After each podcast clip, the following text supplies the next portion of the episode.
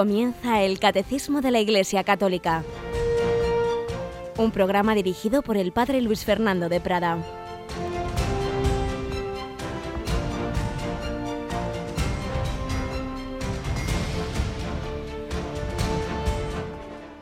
Alabados sean Jesús, María y José. Muy buenos días, querida familia de Radio María.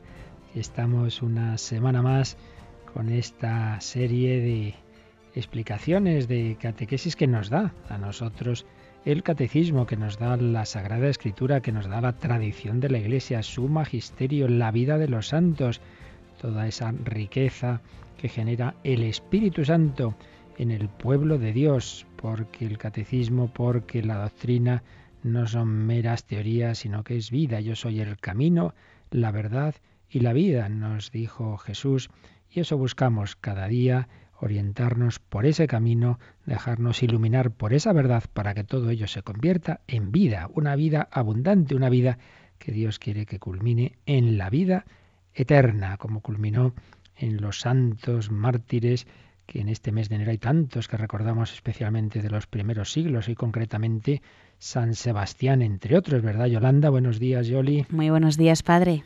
Hoy tenemos a ese patrono de esa preciosa ciudad norteña, ¿verdad? San Sebastián. Sí. Asaeteado por su fe, por mantenerse, decir que él ante todo servía más que al emperador, a, Jesucristo Rey. Y entonces eligió esa, ese, a ese señor por encima de los señores de la tierra. Un buen ejemplo para nosotros. Pero Yoli, vamos a recordar, o porque muchos todavía no se habrán enterado a nuestros oyentes, de que esta semana va a tener un día un poquito bastante especial para nosotros. Pues sí, porque el sábado, el 24 de enero, Radio María cumple ya 16 añitos. Hemos estado todo este año pasado pues celebrando ese 15 aniversario, culmina en este sábado, y lo haremos pues de la mejor manera. Como siempre a las 9 y 25 ese rosario que rezamos con nuestros oyentes, pues particularmente lo haremos por todas las intenciones, por todos los bienhechores de este año, por todo lo que lo que las personas que nos hayan ayudado en este 15 aniversario y luego la Santa Misa desde la capilla de nuestros estudios. No invitamos a los oyentes porque muy pequeñita y no caben, sino simplemente a que nos sigan en antena para, para agradecer al Señor todo lo que nos ha ido dando, nos sigue dando, para pedir por todos los bienhechores espirituales, materiales, los que nos ayudan y han ayudado con su oración, con su entrega voluntaria, con sus donativos, Santa Misa. Y luego después tendremos un programa especial también, ¿verdad?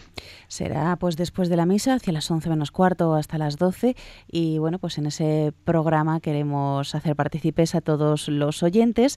También pues durante esta semana aquellos que quieran dar su testimonio de lo que Radio María ha significado para ellos en sus vidas, cómo la descubrieron, pues eh, les invitamos a escribirnos al correo testimonios radiomaria.es un correo que iniciábamos en la pasada campaña de Navidad, donde hemos recibido testimonios preciosos y un correo que, como nos dice Yoli, sigue abierto para que siempre y particularmente en esta semana podáis enviaros esos testimonios, en qué me ha ayudado, en qué me ayuda Radio María, qué significa en mi vida.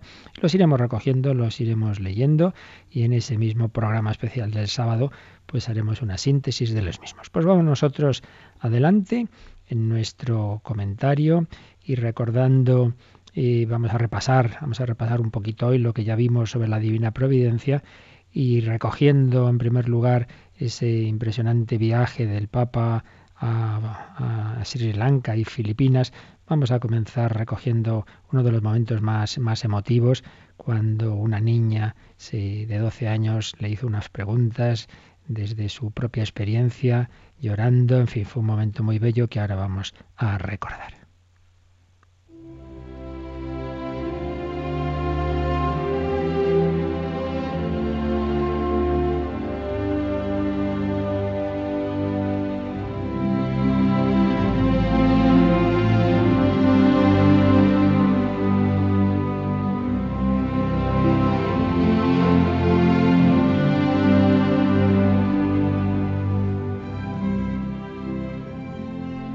Viaje del Santo Padre Francisco a Filipinas hubo ese momento especialmente emocionante cuando el domingo 18 de enero dejó los papeles dejó el discurso que tenía preparado. ¿Por qué? Porque había habido unos testimonios y particularmente de una niña, Glisel Palomar, de 12 años, que con lágrimas en los ojos le contó al Papa que ella había recogido comida entre la basura y dormido en la calle.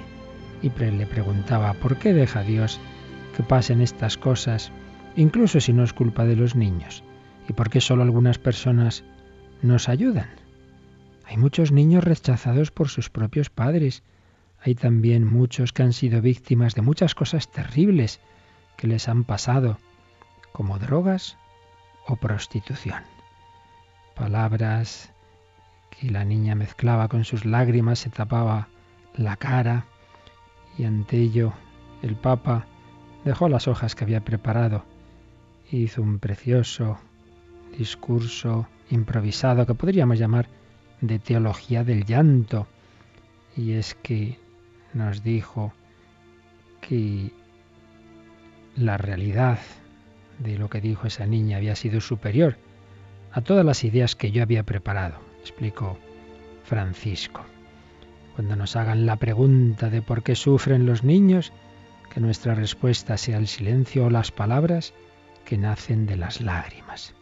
Junto a Glisel había hablado otro jovencito, Jun Chura, de 14 años, que también fue un niño de la calle, que también leyó un emocionante testimonio sobre la vida de los pequeños filipinos víctimas de abusos, drogas y prostitución.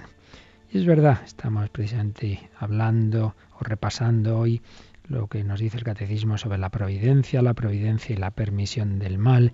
Hemos explicado mucho de este tema, pero es verdad que muchas veces lo mejor es callar, es el silencio, es mirar simplemente a Jesucristo, a Jesucristo crucificado y resucitado, y compartir el dolor de quien está pasando esos momentos de, de desconcierto, de sufrimiento. Pero en ese mirar y en ese llorar también tenemos que pedir al Señor su luz para vivirlo con fe. Vamos a recordar algunas de las palabras que dijo el Santo Padre Francisco.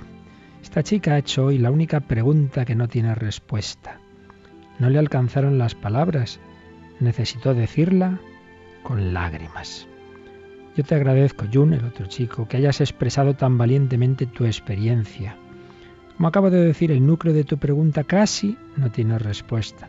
Solamente cuando somos capaces de llorar sobre las cosas que viviste, podemos entender algo y responder algo la gran pregunta para todos, ¿por qué sufren los niños?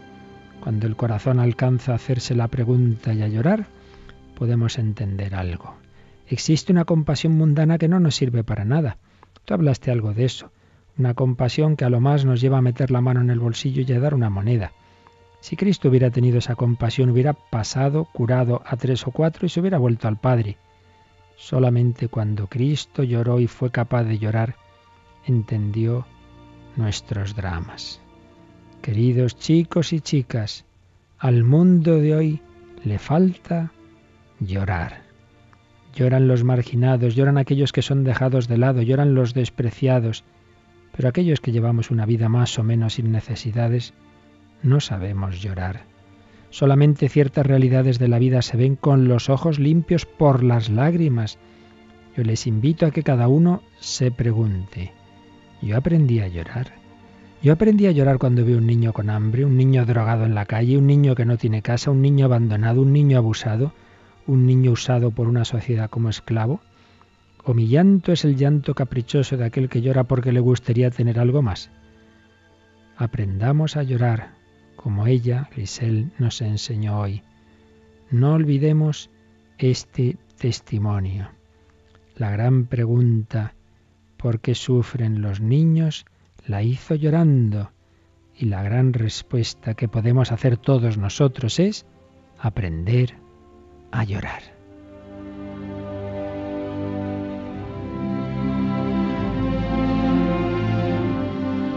Jesús en el Evangelio lloró, lloró por el amigo muerto, lloró en su corazón por esa familia que había perdido a su hija, Lloró en su corazón cuando vio a esa pobre madre viuda que llevaba a enterrar a su hijo. Se conmovió y lloró en su corazón cuando vio a la multitud como ovejas sin pastor. si no aprendes a llorar, no eres un buen cristiano.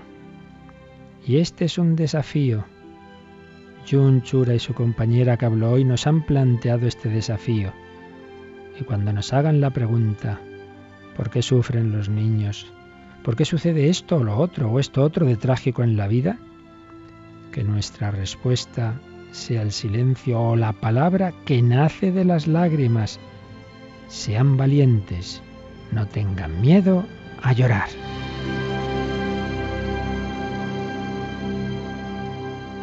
Pues vamos a pedir al Señor que no demos así respuestas teóricas frías, sino que ante todo compartamos el dolor de quien lo está pasando mal. Dios no se limitó a darnos una respuesta desde lo alto. Decía un autor que Cristo no vino a explicar el sufrimiento, sino a compartirlo, no vino a quitar la cruz, sino a clavarse en ella. El Hijo de Dios, ante todo, se hizo solidario de nuestra vida y de nuestro dolor. Ante todo, compartió nuestro mal, nuestra muerte, nuestro sufrimiento, y luego lo venció con su resurrección. Pues nosotros, que sepamos compartir el dolor de tantos que a nuestro alrededor sufren, que no nos conformemos con una especie de rápida y falsa compasión o una caridad superficial, sino que compartamos desde el corazón, que, como nos ha dicho el Papa, sepamos llorar con los que lloran, también lo decía San Pablo. Sepamos llorar como Jesús que lloró en su corazón.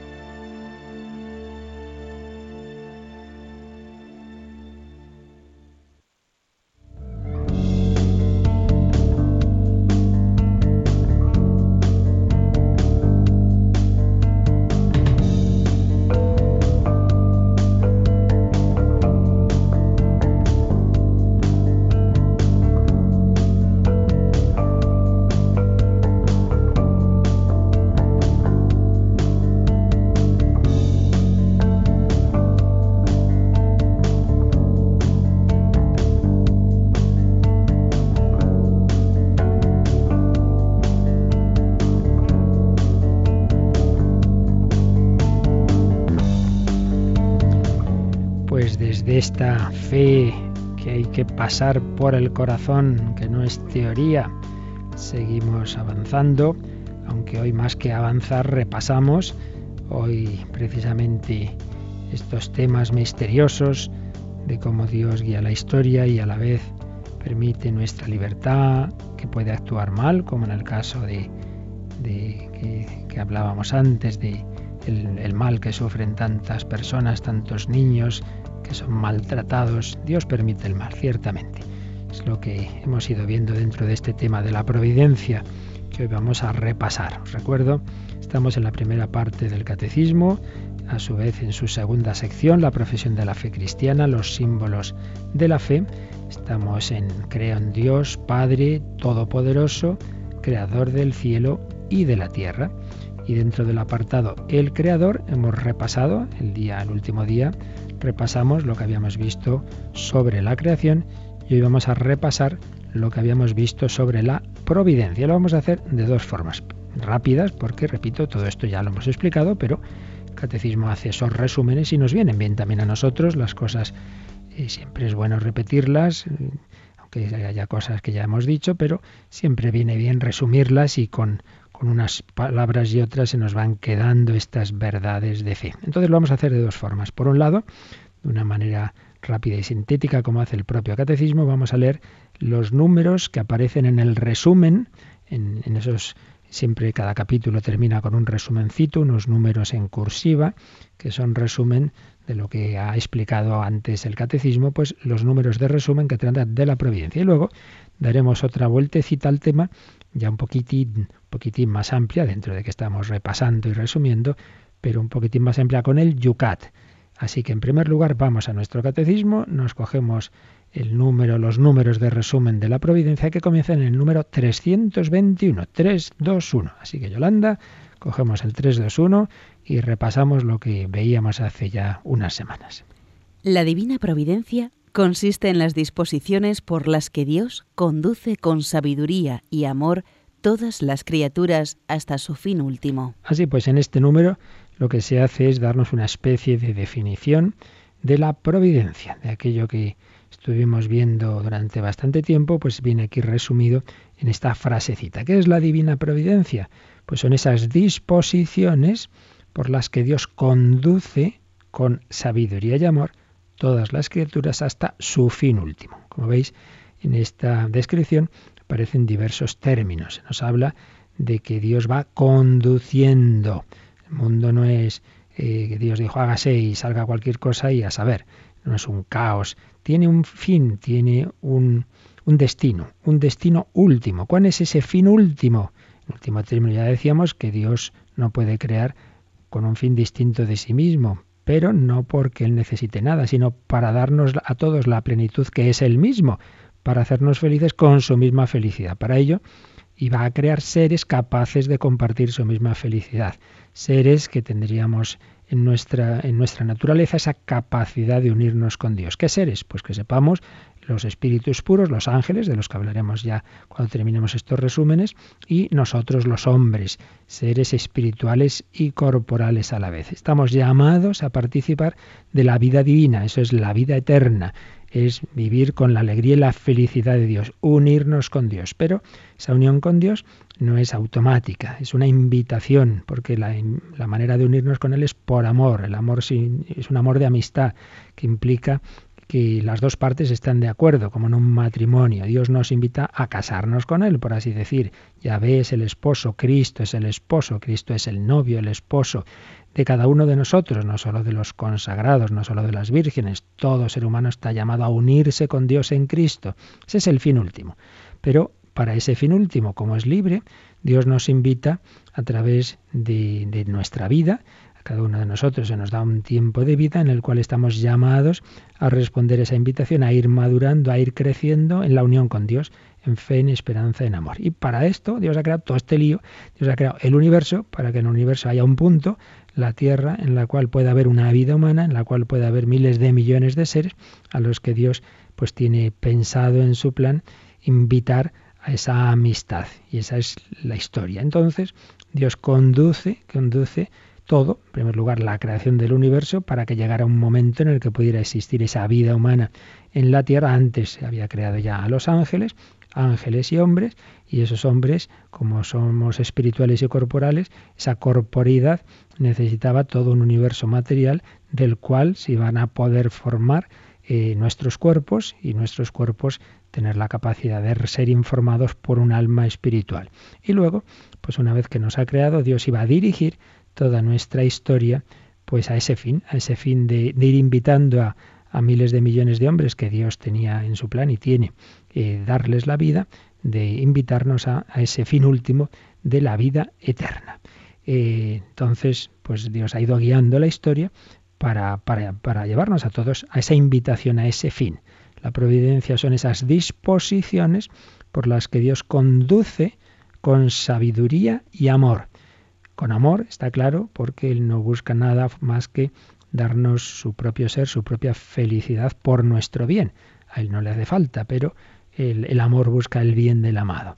Y con sabiduría, porque en Dios todo está unido. El ser divino infinito, simultáneamente bondad, amor, inteligencia, poder, etc. Entonces la divina providencia son esas disposiciones en las que el Dios sumamente, infinitamente inteligente y amoroso nos va conduciendo, nos va guiando hacia ese fin último.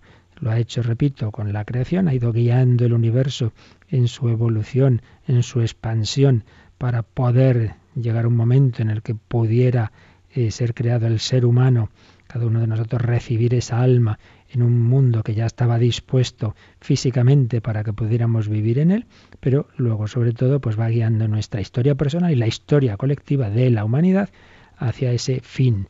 Por supuesto con un punto dos momentos centrales en la historia, la encarnación, centro de todo, porque todo estaba también pensado y preparado para que en un momento dado de la historia el Hijo de Dios, el Logos eterno, la palabra, se pudiera hacer carne.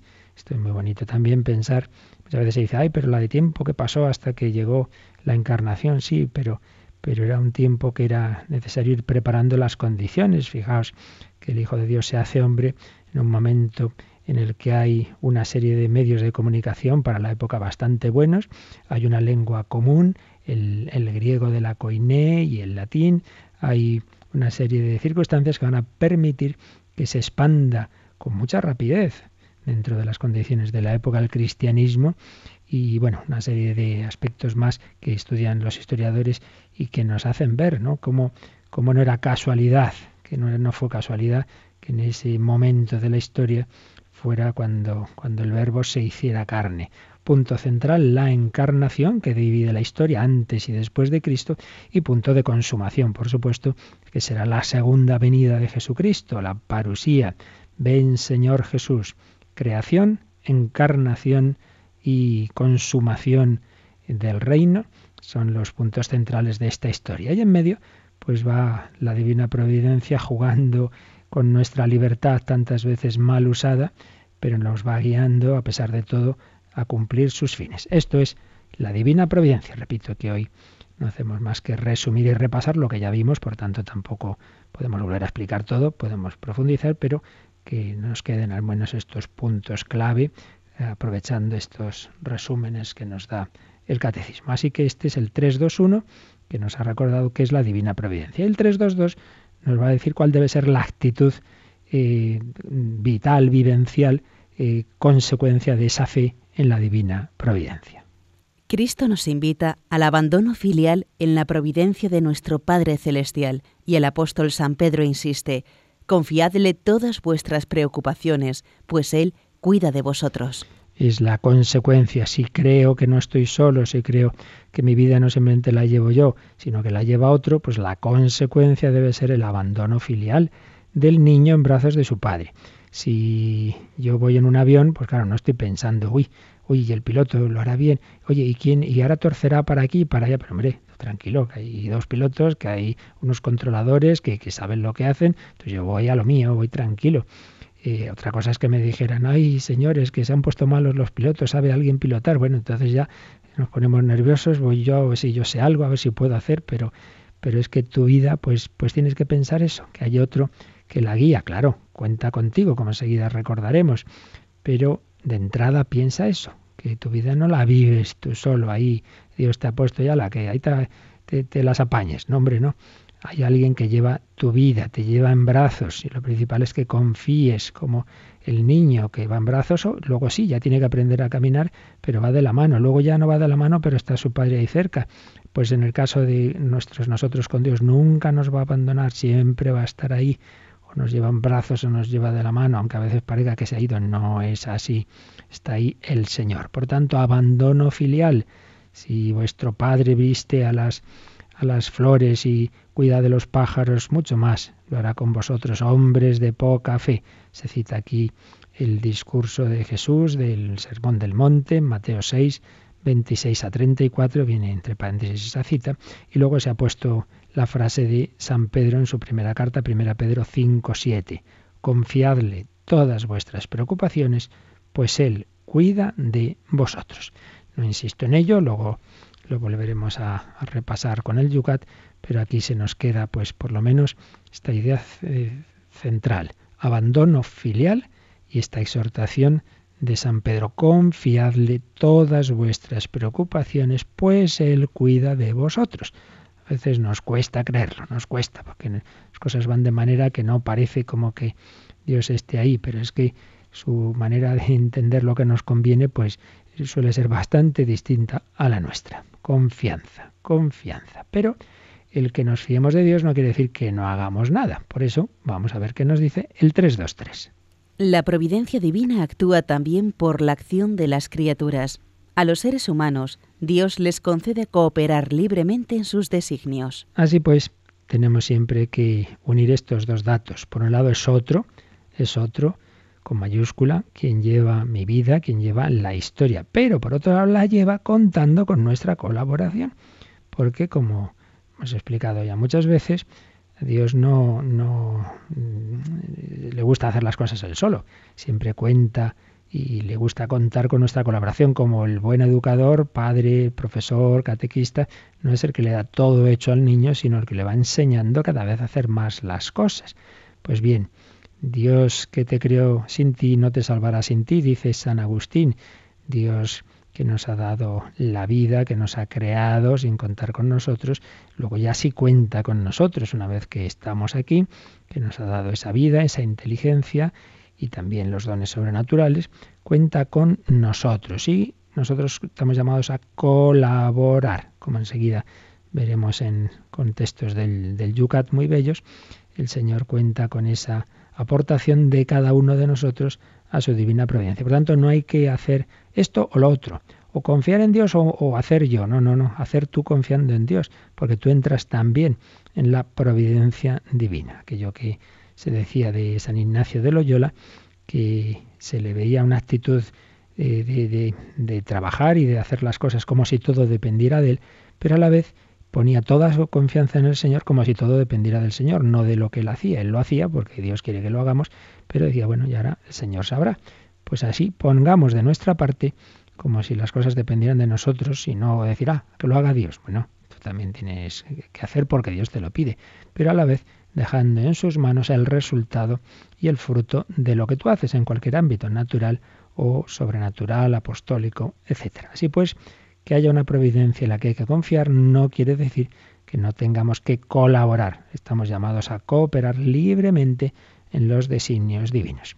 Y el último tema que salía en, en estos puntos sobre la providencia era el más difícil, al que dedicamos bastantes catequesis, es como la providencia permite el mal, que es por donde empezábamos también con esa pregunta de la niña filipina al Papa Francisco y que aquí está resumida en pocas líneas. Este tema tan complejo está resumido en el número 324.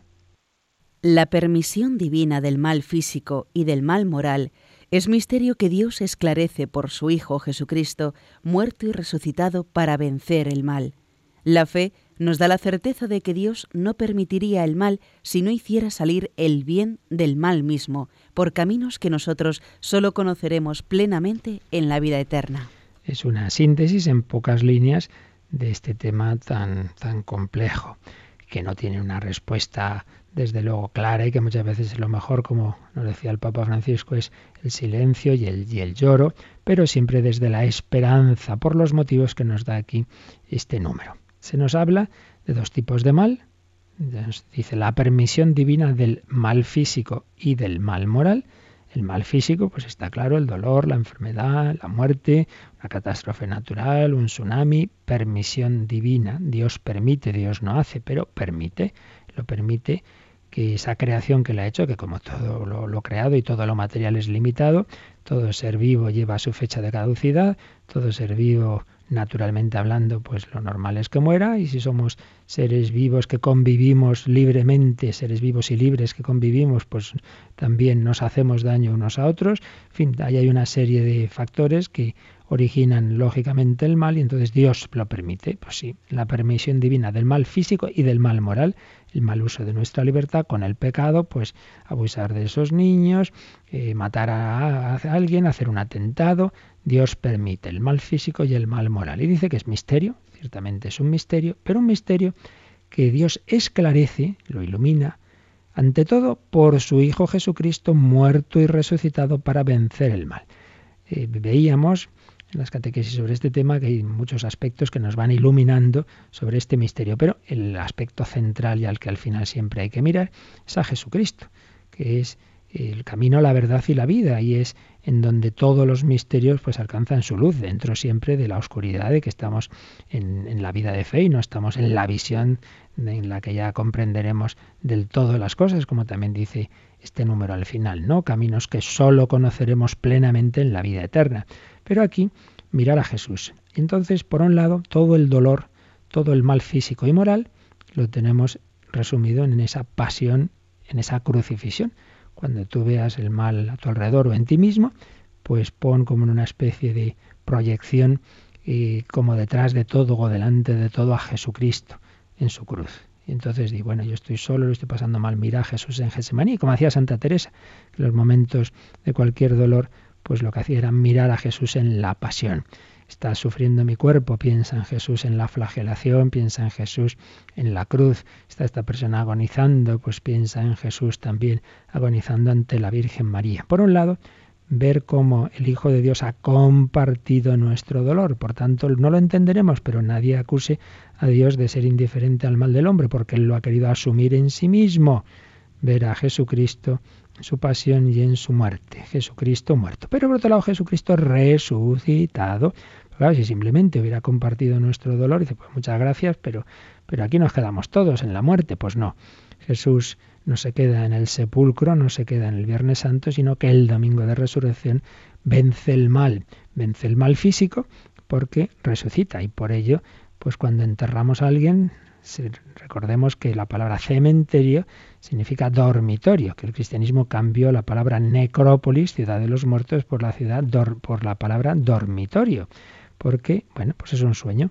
De, en el caso de Jesús, al tercer día resucitó y en nuestro caso pues tardaremos un poquito más, pero sabemos que estamos amenazados, entre comillas, de resurrección.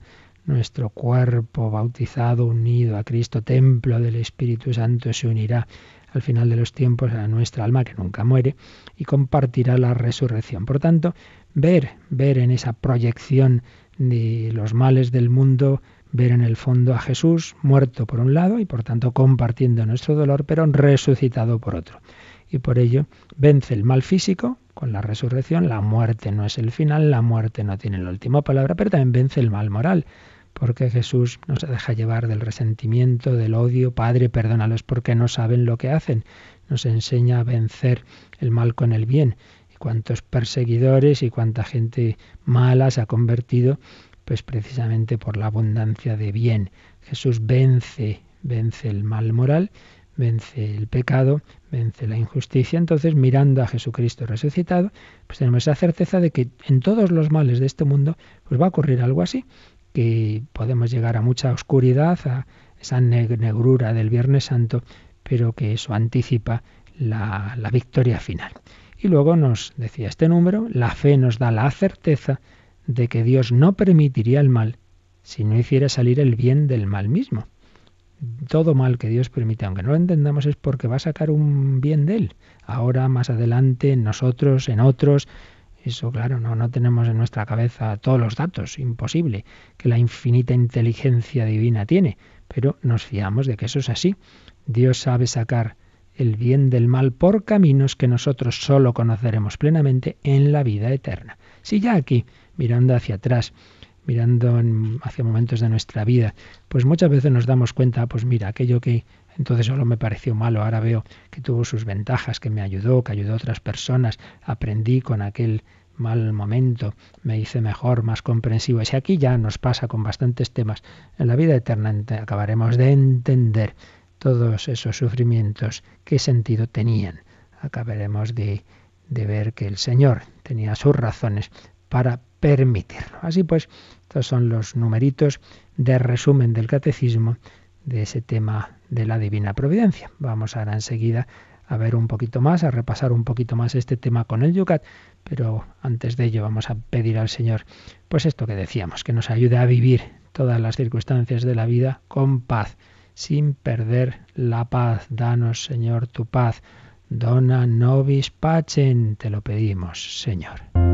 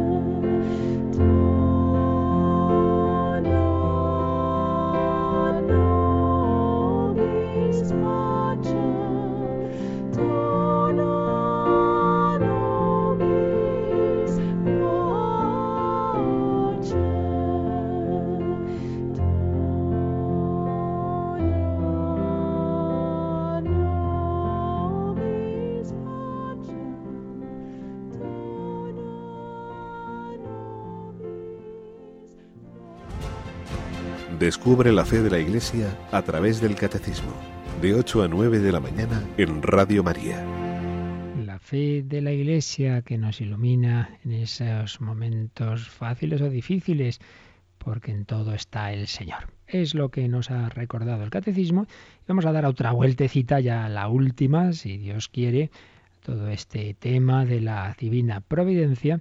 Le damos otra vueltecita de repaso, pero en este caso con ese catecismo juvenil que también vamos usando en nuestros repasitos y así pues siempre hay nuevos matices y citas que nos pueden iluminar y lo hacemos con el Yucat, por tanto, a partir del número 49, que ahí este catecismo juvenil siempre en referencia al, al catecismo mayor y al catecismo que propiamente es magisterio, que este no lo es en realidad, pero está basado totalmente en él, pues vamos a ver cómo en el 49, a partir del 49, resume también este tema de la divina providencia. 49 del Yucat, Yolanda. ¿Dirige Dios el mundo y también mi vida? Ya sabéis que el Yucat está basado en, primero hace una pregunta, luego una primera respuesta eh, así nuclear y luego la amplía un poquito. Respuesta básica. Sí, pero de un modo misterioso. Dios conduce todo por caminos que solo Él conoce hacia su consumación. En ningún momento deja de su mano aquello que ha creado. Aquí esta respuesta pues viene a ser lo que acabamos de ver en el resumen del catecismo. ¿Dirige Dios el mundo y mi vida? Hemos visto que sí, que ha dirigido el mundo por la creación, ha ido conduciendo la creación hasta que pudiera estar en las condiciones para existir, para darnos la vida humana. Dios ha creado el universo para crearnos a nosotros y dentro de la humanidad para que se pudiera dar la encarnación del verbo, la consumación de la historia Dios conduce el mundo. Pero Dios dirige también mi vida pequeñita, mi vida particular, sí. La respuesta a ambas preguntas es sí, pero de un modo misterioso, no como yo lo haría, claro. Y en mis esquemas y conceptos, Dios conduce todo por caminos que solo Él conoce hacia su consumación, la consumación de la historia, los cielos nuevos y la tierra nueva, y la consumación de mi vida, en la muerte, en el momento final de la invitación a la vida eterna. En ningún momento deja de su mano aquello que ha creado. Dios no es que cree y se olvide de nosotros, como el relojero hace el reloj y luego ya no sabe dónde está, sino que nos va guiando siempre. Esta es la respuesta básica. Y ahora viene el desarrollo de esta respuesta en el resto del número del Yucat. Dios influye tanto en los grandes acontecimientos de la historia como en los pequeños acontecimientos de nuestra vida personal, sin que por ello quede recortada nuestra libertad y seamos únicamente marionetas de sus planes eternos. Así pues, primera afirmación, que Dios está en lo grande y en lo pequeño. Hay una providencia que guía la historia y, y en la cual entran los grandes acontecimientos históricos, pero también esa misma providencia, igual que cuida lo grande, cuida lo pequeño. Y sabe lo que tú hoy, en este día, vas a hacer o dejar de hacer. Dios está en todo.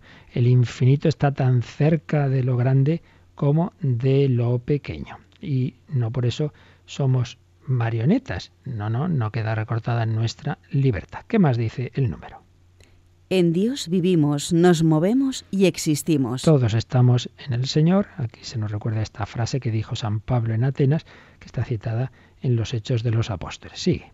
Dios está en todo lo que nos sale al encuentro en las vicisitudes de la vida, también en los acontecimientos dolorosos y en las casualidades aparentemente sin sentido. Dios está en todo, en todo, también en lo doloroso. Fijaos que muchas veces decimos, uy, qué providencial. Justo me ha salido esto perfectamente, es providencial, sí, pero también es providencial cuando te ha salido mal que solemos pensar como que en la providencia solo es cuando las cosas salen bien, a mi manera de entender qué es lo bueno. Según eso, no sería providencial que a Jesús le pillaron en el huerto de los olivos y le flagelaron, y no, no, eso, eso no era providencial, eso se le escapó a Dios, pues no, todo lo contrario.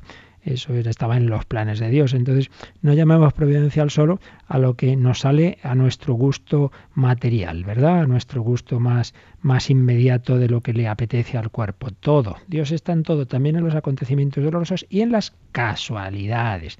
Realmente nada es casual, todo es providencial en el sentido de que no hay nada que se le escape a Dios. Dios mm, sabe todo, realmente la casualidad es el nombre que damos a, nuestra ignorancia, a nuestra ignorancia de las causas, pero Dios sí sabe por qué ocurre lo que aparentemente es una casualidad. ¿Qué más dice el Yucat? Dios también quiere escribir derecho por medio de los renglones torcidos de nuestra vida. todo lo que nos quita y lo que nos regala, aquello en lo que nos fortalece y en lo que nos prueba. Todo esto son designios y señales de su voluntad. Es curioso que empieza aquí el catecismo con una expresión que está en nuestro refranero. Son muchísimos los refranes en la lengua castellana que indican esa fe del pueblo cristiano, claro, de, siglos, ¿verdad? En la divina providencia. Dios escribe derecho con renglones torcidos. Dios proveerá. Y tantas y tantas expresiones que tenemos en, en nuestra lengua, pues que indican, como digo, esa fe. Dios escribe derecho por renglones torcidos, pues esto que, que ahora me hace pasarlo mal, Dios sacará algo provechoso. Todo lo que nos quita y lo que nos regala, todo es don, todo es don.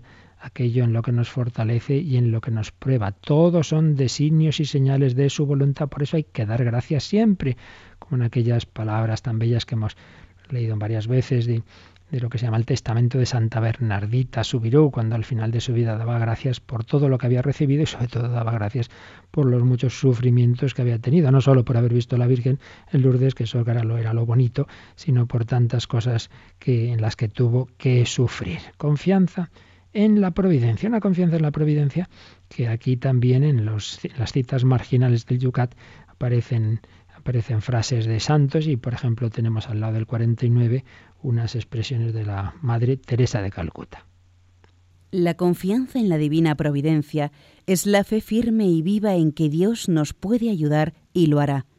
Que nos puede ayudar es evidente, porque es omnipotente. Que nos ayudará es seguro, porque lo ha prometido en muchos lugares de la Sagrada Escritura y es fiel a todas sus promesas. Así pues, decía la Madre Teresa, que la confianza en la divina providencia nos debe llevar a esa certeza en que nos puede ayudar y lo hará. Ahora, volvemos a lo de antes, que nos puede ayudar y que lo hará no quiere decir que lo haga a la manera como nosotros arreglaríamos las cosas, pues muchas veces será por otros caminos. Y de hecho, y de hecho, viene también otra cita, en este caso al lado del 50, de una mujer conversa, Edith Stein, que es judía, eh, atea, pero luego se convierte al catolicismo, se hace carmelita descalza y al final, como judía y, carmelita, pues mueren en Auschwitz, en los campos de concentración nazi, y ella veía cómo la divina providencia había ido guiando su vida, la había ido llevando a la fe. Pero volvemos a lo de antes, la divina providencia que la llevó a la fe católica y la llevó a ser incluso carmelita descalza, no impidió que fuera asesinada en Auschwitz. Entonces una divina providencia misteriosa que consuma la santidad de Edith Stein, la lleva a su último fin, a la unión con Dios, pero la lleva permitiendo el mal. Vamos a ver qué, qué, qué frase se nos cita de Edith Stein. Lo que no estaba en mi plan, estaba en el plan de Dios. Y cada vez que me sucede algo así, tanto más viva se convierte dentro de mí la convicción de que, visto desde Dios, no existe la casualidad. Ella, en efecto, iba mirando cómo su conversión no fue de repente, fueron como muchos factores que se fueron dando y que podían parecer casuales, pero luego al final miraba para atrás y decía, anda, y aquello que vi y aquello que oí cuando entré en aquella iglesia cristiana, entonces veo a una, una, mujer que reza y que eso me hizo pensar, o cuando muere el marido de esta amiga mía y veo con qué serenidad lo lleva, eso me hizo pensar, y cuando me quedo en la casa de estos amigos míos y me encuentro el libro de Santa Teresa y me lo pongo a leer y digo, esta la... Claro, no eran casualidades. Se dio cuenta de que Dios había ido guiando su vida. Pero repito, lo que no hizo el Señor fue impedir, impedir esa muerte trágica en la que Edith Stein consumó su identificación con Jesucristo. De hecho, cuando ella se hace carmelita, se cambia el nombre a Teresa Benedicta de la Cruz. Especialmente le impresionaba que el siervo de Yahvé era el siervo doloroso, era el siervo crucificado. Así pues, así nos, nos explica, nos resume el Yucat, el número 49, eh, cómo Dios dirige el mundo y mi vida. Pero habíamos visto en el resumen que Dios cuenta también con nosotros y esto es lo que nos dice el número 50, que se pregunta qué papel juega el hombre en la providencia divina, qué hacemos nosotros si ya Dios lleva la, historia y qué responde en primer lugar el Yucat. La consumación de la creación a través de la providencia divina no sucede sin nuestra intervención. Dios nos invita a colaborar en la perfección de la creación. Así pues, el que Dios sea el que guíe la historia, pues como antes recordábamos, no quiere decir que no tengamos nada que hacer. ¿Y cómo lo explica? El hombre puede rechazar la voluntad de Dios, pero es mejor convertirse en un instrumento del amor divino. La Madre Teresa se esforzó toda su vida por pensar así. Soy únicamente un pequeño lápiz en la mano de nuestro Señor. Él puede cortar o afilar el lápiz, Él puede escribir o dibujar lo que quiera y donde quiera. Si lo escrito o un dibujo es bueno, no valoramos el lápiz o el material empleado, sino a aquel que lo ha empleado. Si Dios actúa también con nosotros y a través nuestro, no debemos confundir nunca nuestros propios pensamientos, planes y actos con la acción de Dios. Dios no necesita nuestro trabajo como si a Dios le faltara algo sin él.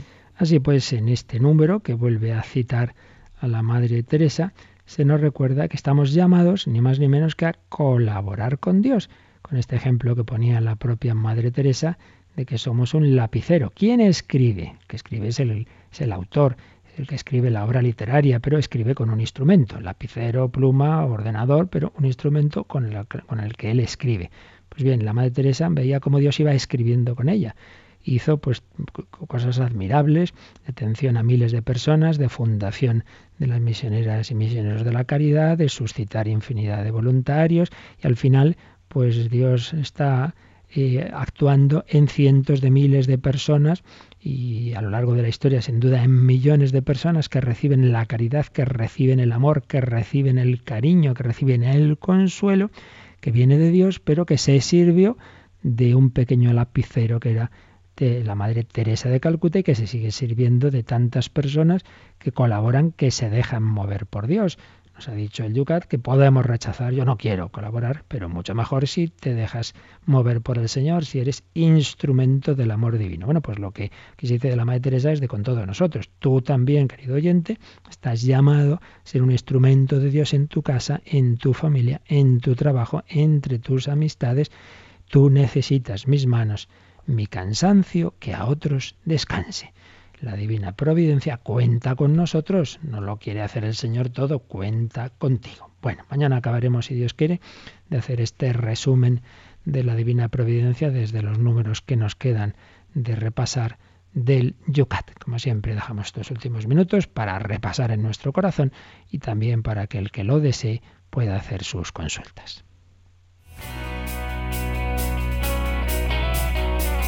Participa en el programa con tus preguntas y dudas. Llama al 91 153 8550. También puedes hacerlo escribiendo al mail catecismo arroba radiomaria.es. Catecismo arroba radiomaria.es.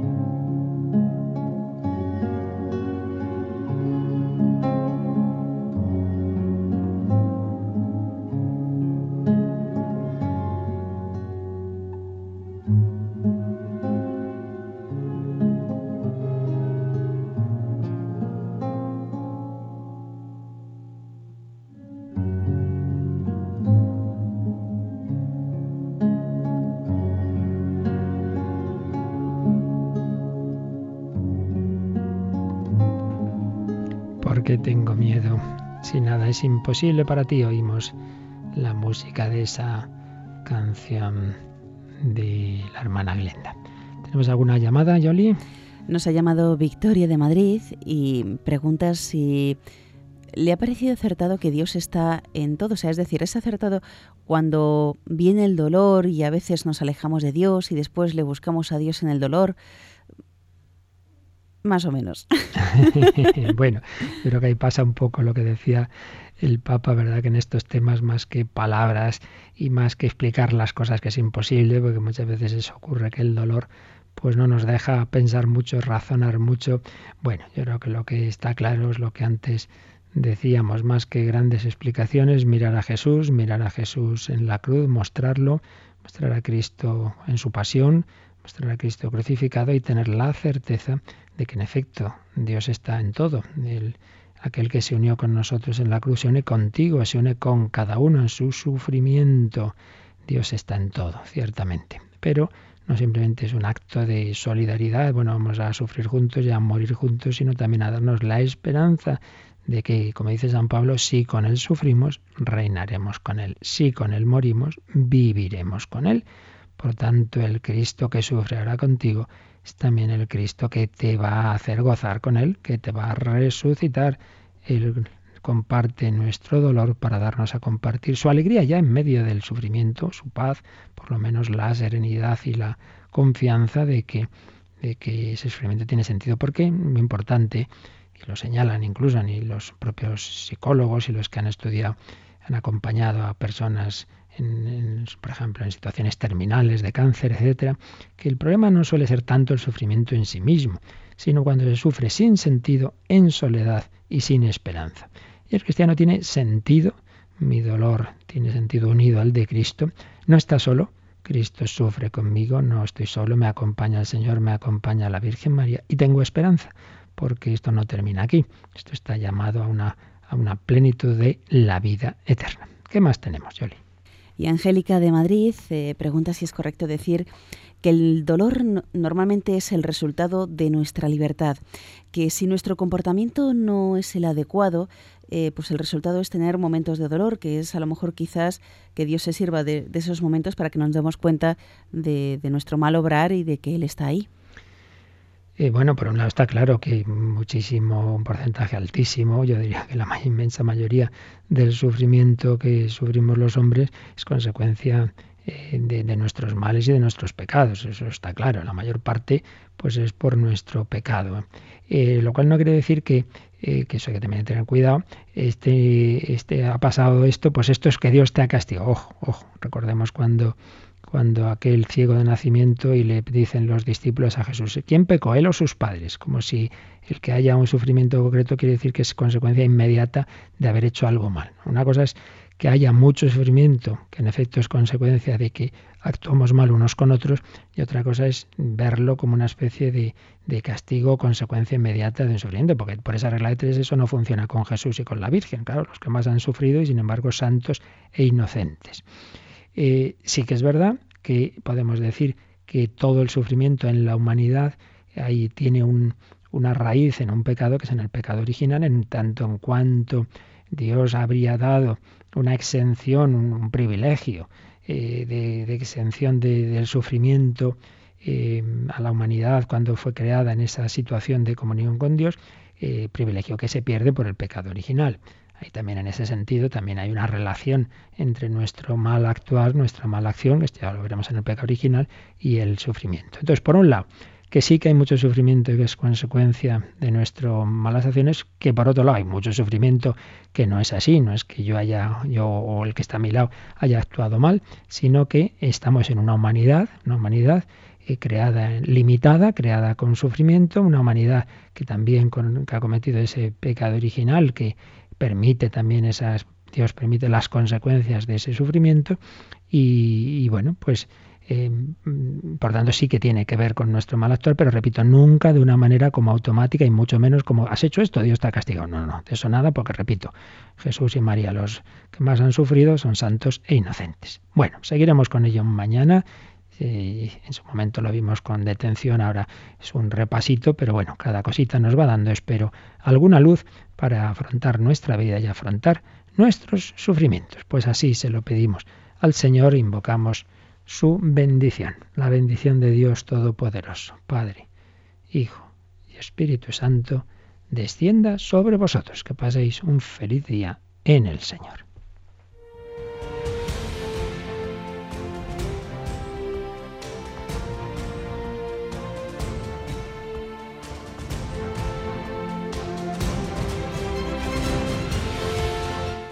Han escuchado en Radio María el Catecismo de la Iglesia Católica, un programa dirigido por el Padre Luis Fernando de Prada.